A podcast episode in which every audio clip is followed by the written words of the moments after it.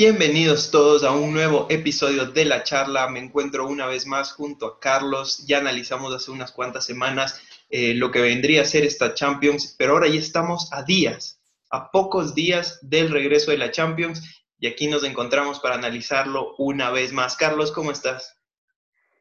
Bien, Martín, un gusto estar aquí otra vez. Va a estar el tema muy interesante hoy y las semanas que vienen también. Sí, este es un mes bonito para el fútbol después de, ese parón, vuelve la Champions y ya tenemos también el final de las ligas, ¿no? Empecemos hablando un poquito de lo que fue em, el final de estas, de estas ligas. Empezamos con la que terminó primero y más abruptamente, que sería la Ligue 1 de Francia. Y aquí, pues, ¿qué se puede decir, no? Hay mucho que decir. Sí, eh, se paró la liga por esta pandemia, no se retomó nada, la tabla quedó tal cual. Eh, clasificados a Champions tenemos al Paris Saint Germain, que quedó campeón, y al Olympique de Marsella. Que quedó subcampeón, así es. Sí, y después está clasificado a fase eliminatoria el Reims y Europa League el Lille. El Lille, así es sea, una liga que nos quitó, nos, no se pudo, se pudo haber esperado un poquito más, tal vez como hicieron otras ligas, ¿no? Pero bueno, no hay mucho que hablar de esta, ¿no? Sinceramente pienso que no iba a cambiar mucho la, clasificación final. Tal vez los equipos que se vieron más perjudicados de ahí pueden haber sido el Lyon y el Mónaco, que sí pudieron haber, tal vez podrían haber subido un poquito más porque terminaron en unas posiciones terribles. Claro, pero para entrar a Champions era complicado, eran 10 puntos más o menos.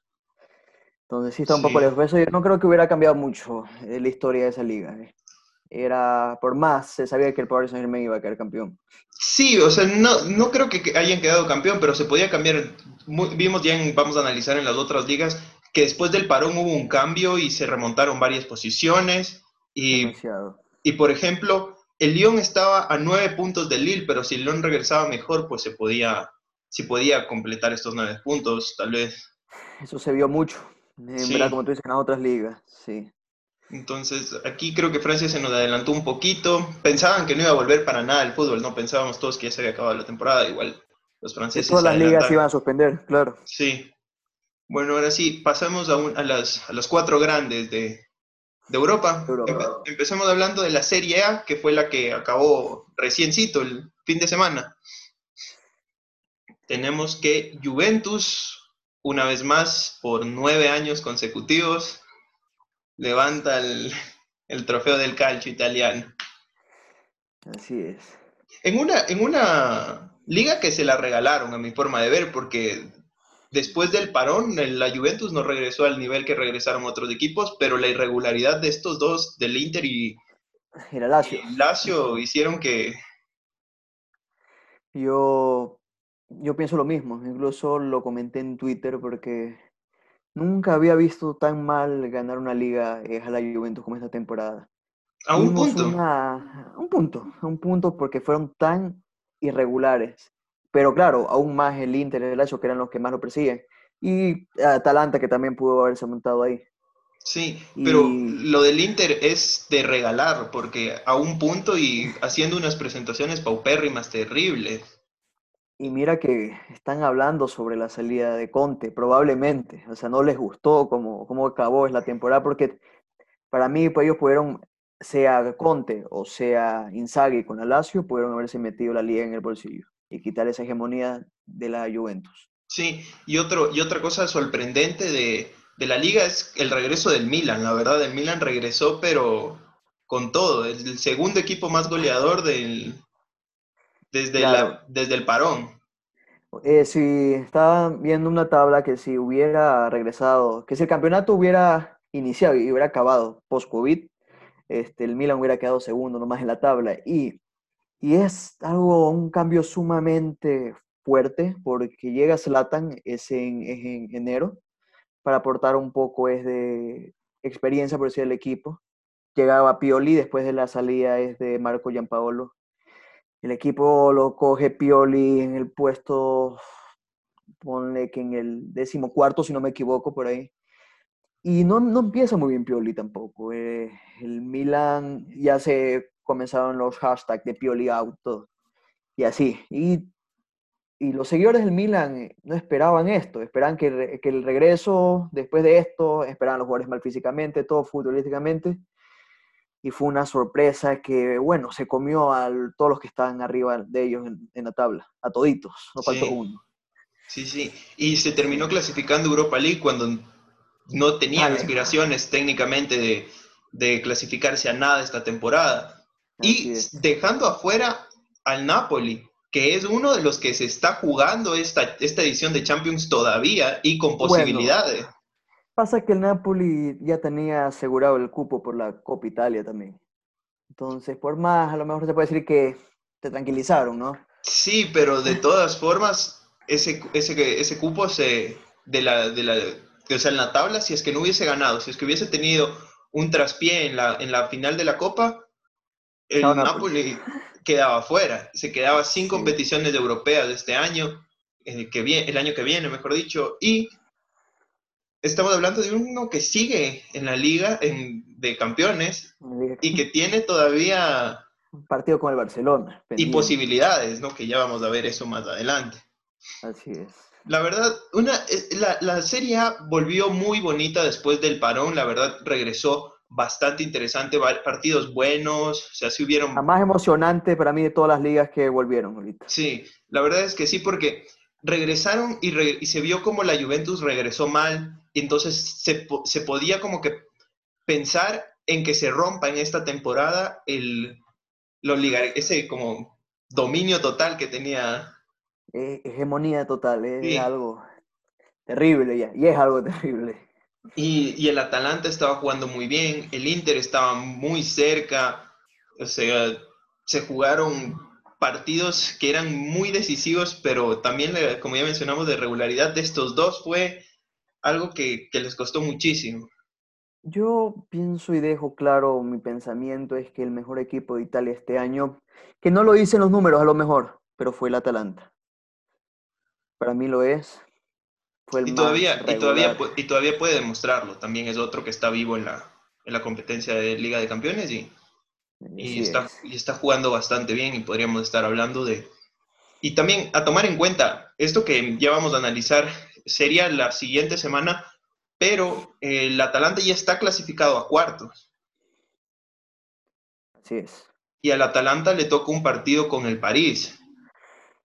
Y estamos hablando, justamente habíamos hablado de que el Paris Saint Germain lleva sin jugar desde que inició la pandemia prácticamente. O sea, jugaron recién dos partidos de Copa, creo. Eh, sí. Uno de Copa y una Recopa. Y hoy jugaron es un amistoso. Sí, y un amistoso. O sea, son tres partidos, pero el Atalanta viene de jugar la liga, ¿no? Entonces vienen con más ritmo, están con más regularidad. O sea, tomar, a tomar en cuenta eso. Y y otra cosa es que el Inter era un... O sea, a mí me pareció que esta podría haber sido su temporada de, de repuntar eso con un equipo que, la verdad, yo no lo veo como un equipo ya muy top, top a nivel individual, pero estaban teniendo ciertos... Estructuras. Sí, y esa brillantez en algunos partidos cuando el Inter se prendía, podía como que ser un, un cambio y quedarse a un punto, no, es es culpa de ellos prácticamente. Así es. Así es. Y ahora otro tema en la serie Para ti, ¿Paulo Dybala fue el mejor jugador de la Serie A? Difícil, de, difícil acá. A ver. El mejor, es que es, es curioso porque si tú ves los premios, el mejor como asistidor de la liga, el mejor goleador de la liga. Todos son diferentes jugadores, pero, pero Pablo Dybala es el mejor en, general. Entonces, aquí yo veo, no sé, veo como que no cuadra, no me cuadra eso, no me cuadra porque generalmente los, cuando se elige al mejor jugador siempre lo acompañan de los números, ¿no? Por eso es que, entonces, y yo no creo que esta temporada Pablo Dybala tuvo números excepcionales, ni hizo una temporada magnífica así de... Pero tal vez por el hecho... Cumplió, claro, cumplió lo que, lo que tenía que hacer, pero para eso le pagan, ¿no? Exacto. Eh, para mí, para eso yo lo ponía al Papo Gómez. Claro, yo justamente estaba, Yo estaba pensando, yo estaba pensando justamente en él como, o sea, hablando de, cuando hablaba de números, no me refería, por ejemplo, a los goles, porque la verdad, Immobile no me pareció el mejor jugador de la temporada. Goleador. Se, estaba ahí bien posicionado, es un killer y ya. Pero Papu Gómez hizo una temporada magnífica y aquí otra vez entra el, la discusión de por qué no, nunca lo, convocan a Papu. ¿Por qué Papu nunca está con la selección argentina? Eso es... La, ¿Qué pasa ahí? Sí, y, siempre viendo el, partido del Atalanta y el Milan me acordaba la vez que el Papu Gómez le pegó a, a, Biglia. Sí. Lo lesionó y aún así el convocado fue Biglia, y no Papu. Entonces, Mucho se decía que por eso lo dejaron al Papu Gómez fuera del, del Mundial de Rusia. Dicen, decían que era por eso. Y la verdad aquí, a mí me parece loquísimo porque Papu Gómez me parece un jugador que puede aportar muchísimo a nivel individual en la, en la selección. O sea, es un asistidor. Sumamente técnico. Sí, y es, y es algo que Messi necesita también. Messi necesita a alguien más porque él no puede hacer asistencias, hacer goles, crear el juego, hacer todo.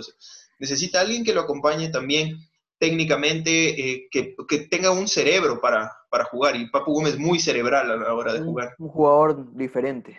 Sí. A lo mejor explotó ya con más años de edad de lo que se esperaba, pero para mí puede aportar muchísimo en la selección. Sí, o sea, las últimas balas que tiene pueden aportar para estas eliminatorias, que son, van a ser unas eliminatorias no tan, no tan diferente de lo normal, más bien solo por las fechas, pero hay que tomar en cuenta que el Mundial va a ser en diciembre, entonces no es que, no es que nos afectó mucho este parón. No, no afectó. A lo mejor eh, como ha pasado, ya hemos venido viendo, lo que va a afectar es que no va a haber público. Pero ahí se mantiene. Sí, igual acá nosotros no es que llenábamos del estadio. Así, eh, igual, eso sería otro tema para otro podcast buenísimo, hablar lo que sería lo que se viene con selecciones y todo, al menos acá en nivel de Ecuador. Tenemos, estamos justamente conversando tú y yo el otro día. Tenemos unos jugadores, una camada de jugadores muy buena, pero una federación que no aporta para nada, no tenemos técnicos, no tenemos directiva, no tenemos nada, estamos, pero, ah, o sea, tenemos ahí la materia prima, pero no tenemos cómo transformarla. ¿Cómo transformar? Pasemos ahorita a hablar de la Premier, la Premier League, que generalmente suele ser la liga más peleada, pero en este año fue una liga de un lado nomás. Lo único que se peleó fueron los grupos de la Champions hasta el final. Fue la batalla interesante porque creo que de la Premier hay que analizar del tercer puesto para abajo, ya que el Liverpool y el City ya estaban hace rato como primer y segundo puesto respectivamente. Y el, o sea, lo, más, la única cosa acá que se puede hablar es que Liverpool se quedó a un puntito de, de los 100, de los históricos 100 puntos, pero de ahí poco menos que hablar de Liverpool. Hizo una temporada que, bueno, ya se merecían también levantar una Premier. Si no me equivoco, el Liverpool nunca había levantado la Premier como tal. La Premier como tal, no. Ajá. Entonces, la primera vez... Igual eh, creo que iban 30 años de que no alzaban una liga inglesa. Sí. El City igual le seguía, pero se quedó con como 17 puntos, 18 puntos, creo, más atrás. Y acá sí la parte buena estaba entre, podríamos hablar del puesto 3 al 6. O sea, ahí había diferencias, pero eran diferencias que se podían manejar, ¿no? Terminaron con el United con 66 y el Tottenham que quedó sexto con 59. Así es. De aquí, ¿qué, se, ¿qué, se, puede decir de esto, no?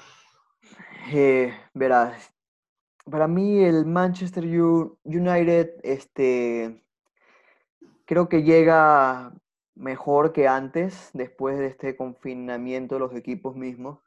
Se vio una identidad de juego mejor, eh, imponían más autoridad en el campo.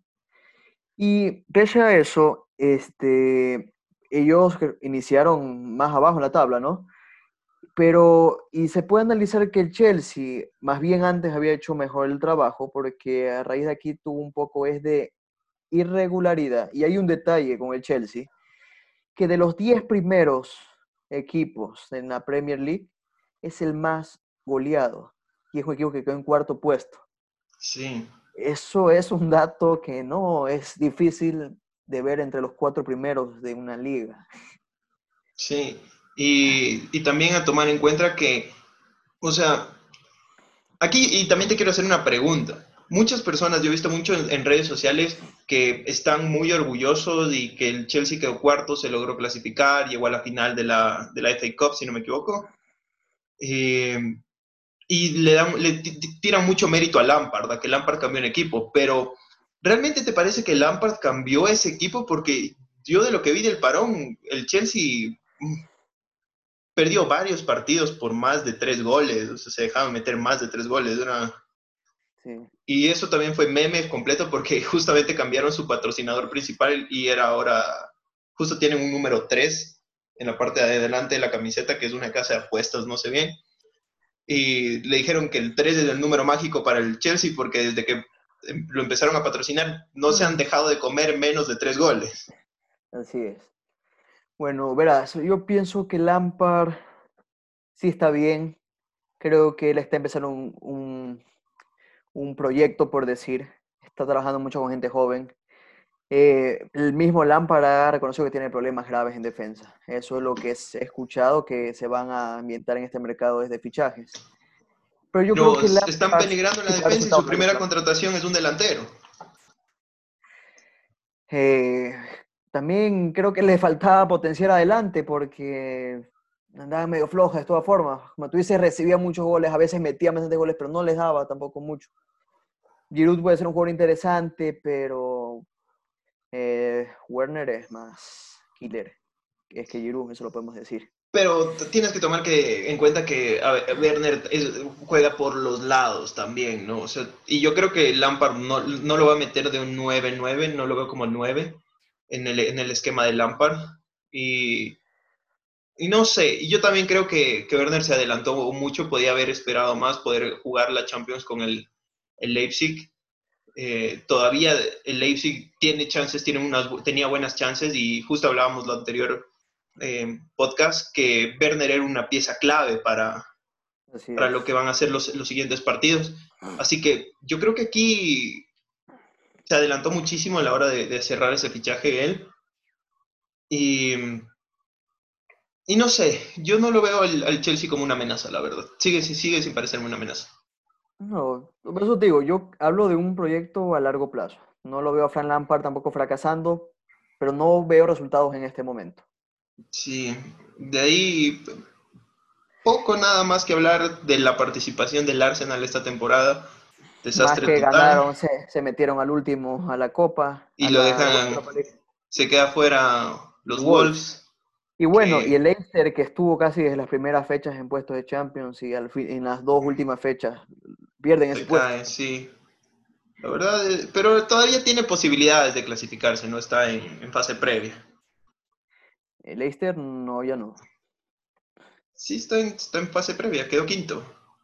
El quinto es. Juega Europa League, sí. Es Europa League, claro. Pase de grupos de eh, Europa League, sí, sí. Las cuatro grandes ligas solo se meten cuatro a Champions. sí. A menos que, se, a menos que un inglés mismo, donde que Leicester gane es, UEFA Europa League, que no están, ahí se meten a Champions. Solo puede haber cinco máximos. Sí. O que gane, o sea, todavía tienen la, posibilidad de que el United gane, ¿no? La Europa League. Creo que por, creo que por ahí puede haber una, una chance. Porque si el United gana la Europa League, clasifica Champions la siguiente temporada. Así es. Y, queda libre ese cupo, se sube ese cupo y clasifica. Y eso les beneficiaría a los Wolves también, ¿no? También. Recuperan su puesto. Pasemos a hablar de la liga. Sorprendente también, la verdad. El Real Madrid también regresó de este parón que reventó todo. No perdió. No perdió pero es algo que yo me lo veía venir después de ver cómo ya venía irregular el Barcelona. Me lo veía venir y dije, estos manes los van a remontar. Como siempre, la clasificatoria en la liga, la verdad, terminó siendo los tres de siempre, Real Madrid, Barcelona y Atlético, eso no se mueve nunca, prácticamente. Sevilla, que se quedó cuarto, se quedó empatado con el Atlético en cuanto a puntos. El, y de ahí para abajo la diferencia es abismal. O sea, tiene el cuarto con el quinto tienen 10 puntos de diferencia. Ya de ahí ya no, había nada que hacer. Lo más, sorprendente, lo más sorprendente de esto es que el Granada está viendo la posibilidad de jugar en Europa League, ¿no? Así es. Y pese a que, claro, no clasificó a nada, el Osasuna quedó entre los 10 primeros y fue un equipo que mostró un, fútbol interesante. Siempre hacia arriba, sorprendió mucho. Y bueno, hasta el Barcelona le, le ganó, no me acuerdo si fue en la penúltima o en la última fecha. Sí. Y de ahí otra liga que tampoco nos debemos detener muchísimo es la Bundesliga, una liga que empezó mal eh, para el Bayern Múnich, pero después barrieron todo, regresaron igual del parón excelente. Como todos los años. Sí, tienen, le sacaron, tienen 82 puntos y el que le sigue el Dortmund tiene 69. O sea, es una diferencia fuerte. Y cuando recién regresaron, el Dortmund le pudo haber, este, el Dortmund estaba puntero. Sí. El Bayern lo pasa y después seguía en la pelea y el Dortmund se fue quedando atrás. La mentalidad, la mentalidad que tiene el técnico del Dortmund es una mentalidad de, un mediocre que la verdad tiene los jugadores, tiene el equipo, tiene la, o sea, tiene todo para ganar la liga, pero siempre le, cuesta. Cuando juega con el Bayern, le, le pesa, no sé qué, qué pasa, pero igual esta vez, la temporada pasada ya hizo unas declaraciones, cuando tenían apenas dos puntos de diferencia, dijo unas declaraciones de que ya no se puede hacer nada, la liga está acabada, que el Bayern va a ser campeón.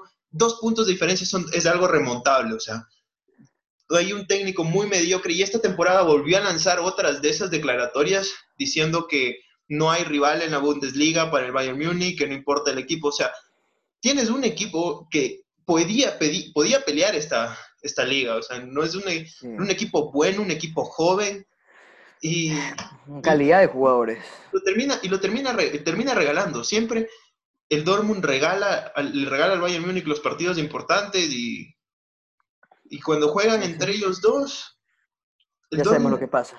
No ha podido, no ha podido hacer un, desde hace mucho tiempo que no ha podido hacer algo, algo fuerte contra el, contra el Bayern. Eso digo, desde Klopp.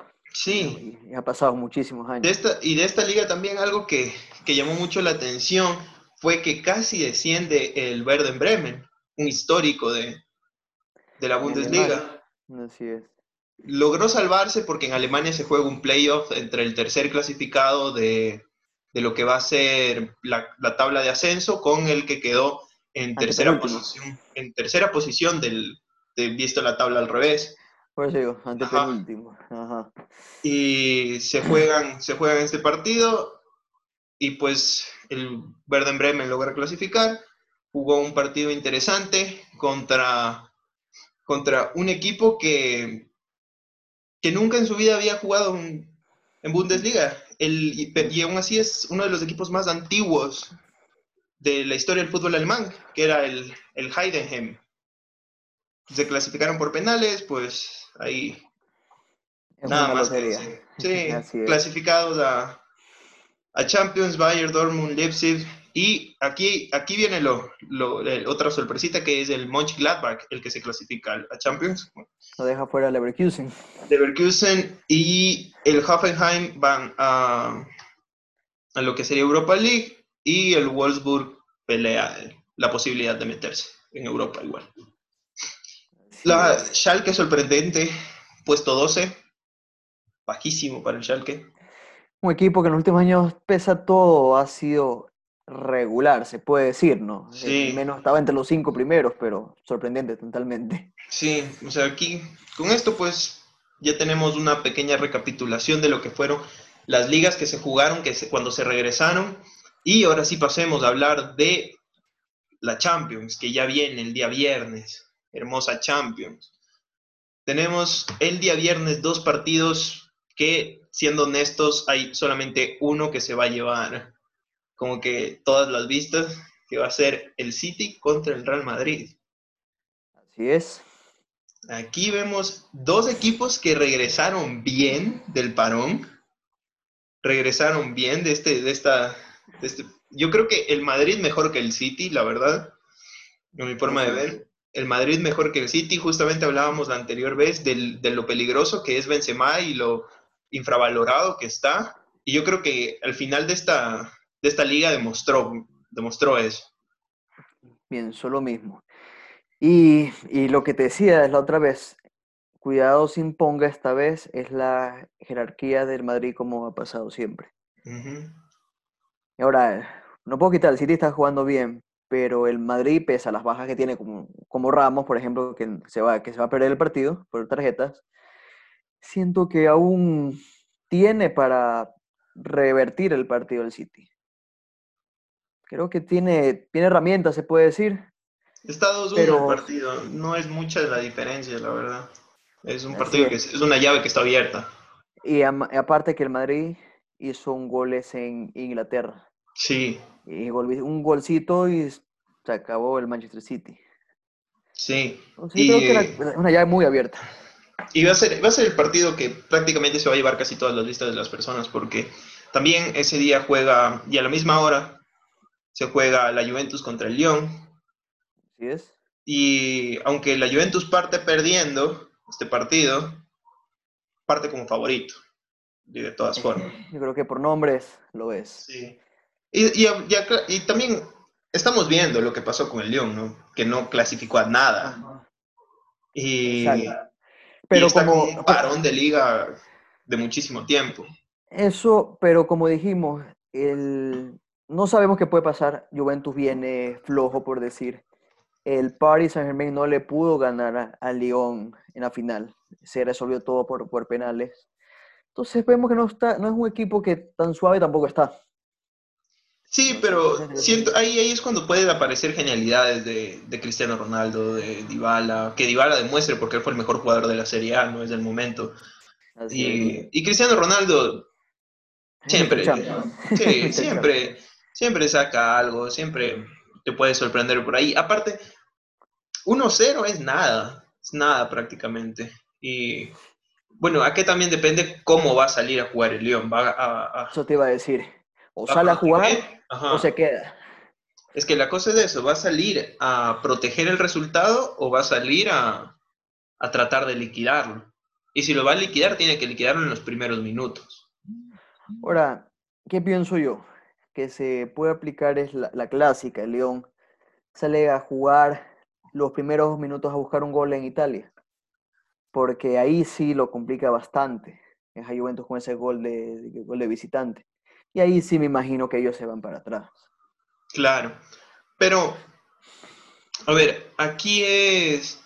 Aquí es un tema complicado también de. Porque, bueno, vas de visitante, ¿no? Vas a jugar. Bueno, también hay que tomar en cuenta que ya no hay la presión del público, eso también es algo que, siempre afectaba a los equipos, te puede afectar bastante psicológicamente y si es que el partido llegara a ir a alargues y a penales, ya no va a haber esa presión de, de tapar en el arco de donde está la barra rival y que eso te, te, pone muy tenso. Así es. Entonces, acá son dos partidos que están abiertos, son dos llaves abiertos prácticamente, pero a ver, ya hablando direct, netamente de predicción, ¿tú a quién ves primero en el partido del City y Real Madrid, a quién ves ganando? Ya, escogiendo uno. Sí, de uno. Creo que el Real se lleva esta llave se impone. Sí. ¿Tú? Yo le voy a dar el beneficio a, Guardiola y al City. Me gusta cómo juega el City cuando se prende. Además, no, no está de más mencionar que De Bruyne está en un momento increíble. Así es. Y, y yo creo que por ahí pueden buscar un gol más, mantener el resultado. O sea, si partes con un poquito de ventaja, no le quito méritos al, al Real Madrid, pero no siento que, este, que esta temporada sea la suya en Champions. Es algo que puede pasar tranquilamente. Es, una llave sumamente abierta. Sí. Y de ahí en el partido de Juventus y Lyon, si tienes que escoger uno, ¿cuál escoges? Y ahí sí le doy esa a la Juventus. Sí, yo también me voy a ir con Juventus, siento que le van a dar vuelta al partido y, y van a salir. Una parte de mí espera equivocarse, porque, Estoy igual. Porque quiero, quiero ver una sorpresa, quiero ver equipos nuevos metiéndose en cuartos, así como ya se metió el Atalanta. Y, me pasa, es lo mismo con el City, que si bien no es un equipo nuevo, es un equipo que nunca se puede decir que ha triunfado en Champions. Entonces también, en el fondo, ya, yo digo que, que gana, eh, que pasa el Real Madrid, pero en el fondo sí quisiera ver esa novedad. Sí, yo, por, yo también por eso me, me, me, inclino un poco más por el, por el City, pero ahí yo siento que el duelo es más parejo, ¿no? Estamos con equipos de una, con plantillas tas contadas, o sea, estilos de juego que pueden ser peligrosos, aparte, aparte con una ventaja el, el City acá es más complicado. La plantilla uno por uno, si comparamos jugadores individualmente entre la Juventus y el Lyon, pues la Juventus está mucho mejor parada. Eh, y aparte cuentas con, siempre cuentas con Cristiano Ronaldo, ¿no? Es uno de esos jugadores que te puede resolver un partido. Entonces, el partido, una jugada y se acabó todo. Y, lo y varias veces lo ha demostrado en el Real Madrid. Han tenido partidos que Cristiano Ronaldo tenía partidos de miércoles y no hacía nada y desaparecido, pero en el minuto ochenta y pico, cabezazo y adentro. y era gol, y era, gol, y era gol del partido. Sí, entonces yo por eso la Juventus se voy a dar, pero me gustaría ver alguna sorpresita por ahí. Y de ahí el día sábado, dos partidos más. Barcelona contra Napoli, que era justamente lo que hablamos. El Napoli, si bien no terminó muy bien parado en la tabla de la Serie tiene para meterse a cuartos, porque el Barcelona tampoco terminó bien parado en la, al final de la liga. Así es. Y como te decía yo la vez pasada, el Napoli ha hecho excelentes partidos contra los equipos fuertes. Y no creo que esta vaya a ser una excepción. Y aparte, que si en otros técnicos, años pasados, el Napoli nunca se la dejó fácil a nadie. Y, y, algo que hay que tomar en cuenta, el último partido de la liga fue una vergüenza para del Barcelona, o sea, no podían hacer gol. Messi tuvo que resolver con un tiro libre. Siempre Messi, Messi ya, el mismo Messi salió a, a declarar que no se puede seguir así, o sea, que el equipo no puede seguir así, que ya los así no van a llegar a nada que los fanáticos necesitan títulos, que o sea, el equipo necesita algo más, que no se puede. Y está, el Barcelona está jugando feo. Y aparte, o sea, no, ni siquiera es que está jugando bonito, está jugando feo. No, no encuentran a nadie arriba, la defensa es un desastre. El mediocampo, por más de que tiene como que su mejor, lo mejor del mediocampo ahí, con la salida de Arthur yo sí creo que perdieron un poco, porque Pjanic no puede jugar. Y aparte, y Arthur, en verdad, él sí podía jugar esta fase. Claro. Pero el jugador se declaró ese en rebeldía. Sí. Sabe. Entonces, ya es uno menos. Sí, entonces ahí, ahí, es algo que al Barcelona le puede estar afectando. Eh, como hablábamos, el, el Napoli tal vez como uno por uno no sea tan fuerte, pero como un todo me parece que juegan más de equipo que el, que el Barcelona son más compactos, o sea, se entienden mejor los jugadores, me parece más... Sí, yo creo, y lo, y lo veo en serio, muy complicado para el Barcelona. Es un equipo que te puede tener 80% de posesión, pero no te hace daño para nada. No. Y, en las estas últimas fechas en España se lo vio. Eh, resolvieron con jugadas X aparecía Messi o se combinaba Messi con otro, siempre estaba Messi ahí tratando de, de, resolverles a ellos porque el equipo Haciendo todo. no genera nada, no genera. Y el último partido creo que fue justamente contra los Asuna, ¿no? Sí, es lo que te decía. Y pierden con los Asuna. Y, pierden o empataron, algo así creo que fue. Creo que pierden. y el, Camp Nou. Y claro, y Messi empata el partido con un tiro libre.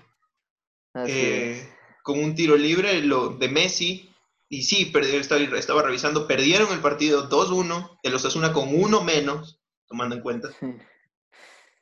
Y no, pues el último partido que tuvieron fue contra el Alavés, pero bueno, 5-0 le ganaron. Bueno. pero, con el Osasuna, que es un equipo que ya pongamos top 10 de la, de la tabla, ya se la vio complicada. complicada. Necesitaron una genialidad de Messi para empatar y aún así no les alcanzó. Y el Napoli es más que muchos de esos equipos top 10 en España. Claro, por más de que el Napoli no haya regresado de la mejor forma, sigue siendo mucho mejor de lo que se ha estado enfrentando el Barcelona en las últimas fechas. Así es. yo aquí... Y el Bilbao, mira, un equipo un poco más fuerte. El Barcelona no pudo con el, con el Bilbao, no pudo con los equipos que son, por decir, un poquito más fuertes. Creo que uno pudo sacar por ahí, pero en verdad solo ganó prácticamente los equipos más flojos de la Liga Española. Sí, y, y, aún así se le, se le complicó muchísimo. Yo veo un Barcelona que viene de capa caída, no pienso que es su champion. Y si tengo que elegir en este uno, me voy a ir por el Napoli. Siento que el Napoli, o sea, parten en, en, empate, pero siento que el Napoli puede hacer, causar más daño. O sea, que siento que puede sorprender esta, esta temporada. Sí, estoy totalmente de acuerdo con eso. ¿Aquí se juega en España o en Italia? Mm, déjame, yo creo que se juega es en España, si no me equivoco, se juega en España. Sí, sí, sí, Barcelona recibe a Nápoles. Entonces, bueno, Barcelona parte con la ventaja del gol de diferencia, ¿no? Sí, del gol de visitante, perdón. Si es que el partido llegara a quedar empate, pues se metería. Así es. Sí. Pero bueno, igual en este caso mi pronóstico, yo se lo di al Napoli. Sí, siento que como equipo están mucho mejor y va a ser un partido mucho mejor de parte de ellos que del Barcelona. Y el último partido, bueno, no del, sí, del fin de semana y de esta, o sea, de, de esto lo que vendría a ser esta semana, es el Bayern Múnich contra el Chelsea. Bayern Múnich que recibe al Chelsea en Alemania. 3-0. En Poco en comentar. Sí, 3-0 les ganaron en, en Stamford Bridge. Esto lo analizamos ya hace tiempo y siento que no ha cambiado, no es que ha cambiado mucho mi perspectiva. El Bayern regresó bien, o sea, no es que regresó débil ni flojo, como que para poder peligrar con el Chelsea. Y el Chelsea sigue recibiendo goles de lo lindo. Sí, y la, y la delantera del, del Bayern es muy peligrosa, o sea, tienes al goleador con mejor promedio, porque Lewandowski, si no quedó bien como bota de oro, es el, es el jugador que tiene más, tiene mejor promedio, promedia 1.06 goles por partido. Y son por cuatro fechas menos. Entonces yo creo que sí. Esto es un hecho, creo que el Bayern clasifica tranquilamente. Pienso que le puede hacer unos dos goles más en Alemania todavía. Sí, y tras de eso, siempre se olvida el hecho de que al Chelsea le toca más difícil porque le toca ir a... Y Alemania. Alemania. Y bueno, están, muchos hablan de lo que pasó en el 2012, de que se quiere repetir ganar en el Allianz Arena, que así que no, pero Eran, eran, eran, escenarios completamente diferentes. Eran equipos muy distintos. un partido único en una final, el Chelsea se metió, salió cuando tuvo la oportunidad y golpeó. Pues, y, lo que pasó. muy diferente. No, y eran equipos, eran equipos diferentes. La, la, calidad que tenía el Chelsea adelante con Drogba era completamente diferente a lo que mantiene ahora. Y, y el Bayern adelante fallaba mucho con, con, ciertos cambios que realizaron ahí. Entonces yo creo que aquí no, no, no hay mucho que decir, siento que Bayern se va a meter y para el Bayern yo creo que recién va a empezar la siguiente semana la Champions. Yo estoy totalmente de acuerdo, para mí es el partido que prácticamente ya es un hecho. Que sí, ya el Bayern está en cuarto de final, no hay mucho que comentar ahí. Sí, Ah, y otra cosa que olvidamos mencionar ahorita que estamos hablando del Bayern. El City parte sin Sané, ¿no? Parte sin Sané. No tiene a Sané ya para, para jugar contra el Real Madrid. Y si bien el Bayern no lo puede ocupar esta temporada de Champions, esto que queda de Champions, sí es un, es un golpecito para, para el City. Sí es un golpecito. Ahora, es verdad que Guardiola ya no lo estaba utilizando tampoco tanto Creo que por lo mismo sea, es la, es, la, es la salida, ya creo que el acuerdo ya se venía haciendo hace tiempo.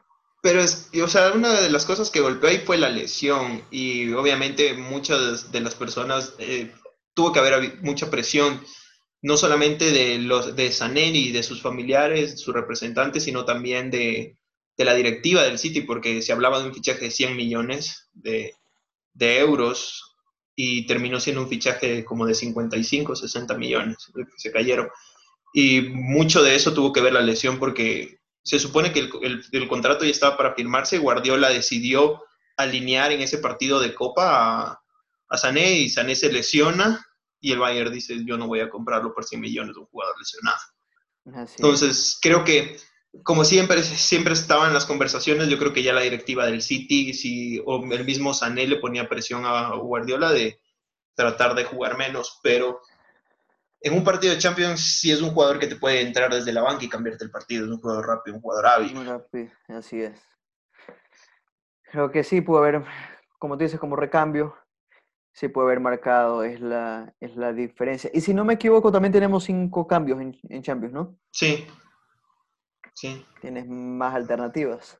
Sí, entonces aquí prácticamente se acaba los octavos de final. La próxima semana vienen cuartos, que yo creo que es cuando se pone más interesante esto, y se pone más bonito porque todo es a partido único. Aquí todavía tenemos que, o sea, estamos hablando de lo que fueron partidos pasados, ¿no? Porque, por ejemplo, en el caso del Chelsea-Bayern, si el Chelsea mete un gol y gana en Alemania, no le alcanza, igual se clasifica el Bayern. Pero a partir de, de cuartos, si pasa esto, se va. Todas son finales, todas como una final. Entonces. Y, y, ahí está, y, y, se va a poner muy bonito y muy interesante porque tenemos equipos que te digo que pueden ser sorpresa de un partido como vendría a ser el Atalanta, que te puede hacer un partido genial y ganarte ese partido y automáticamente ya está en semifinales, no tiene que Exacto. pensar en, en, la vuelta. Va a ser muy buena esta Champions, nos espera algo nuevo, algo fantástico, nos va a tener a, a todos con los pelos de punta. Sí, yo creo que en esta Champions se juegan muchas cosas y en esta Champions vamos a tener, de aquí de esta Champions sale quién se va a llevar el premio de, de, de Best, que como conversábamos, para nosotros está entre Lewandowski, De Bruyne y algún otro jugador más que, que se pueda colar Dependerá del equipo que Ajá. haga una buena Champions, pienso. Y si el City logra llegar a la final y el Bayern logra, o el Bayern logra llegar a la final y alguno de los dos gana, pues creo que vamos viendo Encantado. candidatos más, más claros. Así es. Sí.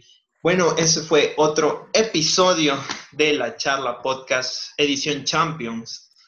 Eh, la próxima semana vamos a estar haciendo igual estas unas predicciones eh, un día antes o dos días antes. Todavía estamos viendo si, si lo vamos a hacer el día domingo, lunes de la próxima semana para hablar de lo que van a ser los cuartos de final de esta Champions League, que como decimos va a ser la parte donde empieza lo más emocionante. Igual analizar los partidos que fueron de esta, de esta semana, del viernes y el sábado, y ver cómo van asomando los equipos. Así que Carlos, muchísimas gracias por estar aquí acompañándonos en la charla. Te esperamos pronto, aquí enseguida te vamos a tener. Así es, igualmente, gracias Martín, siempre voy a estar a gusto aquí en la charla. Sí, eso sería todo. Si nos están viendo en YouTube, no se olviden de darle manito arriba y suscribirse al canal si no lo han hecho todavía. Y si nos están escuchando en Spotify, pásense a YouTube y suscríbanse, no les cuesta nada. Igual si está de YouTube, date una pasada por Spotify para que puedas llevar este podcast directamente en tu bolsillo. Y bueno, eso sería todo por el día de hoy. Muchísimas gracias y esto fue La Charla.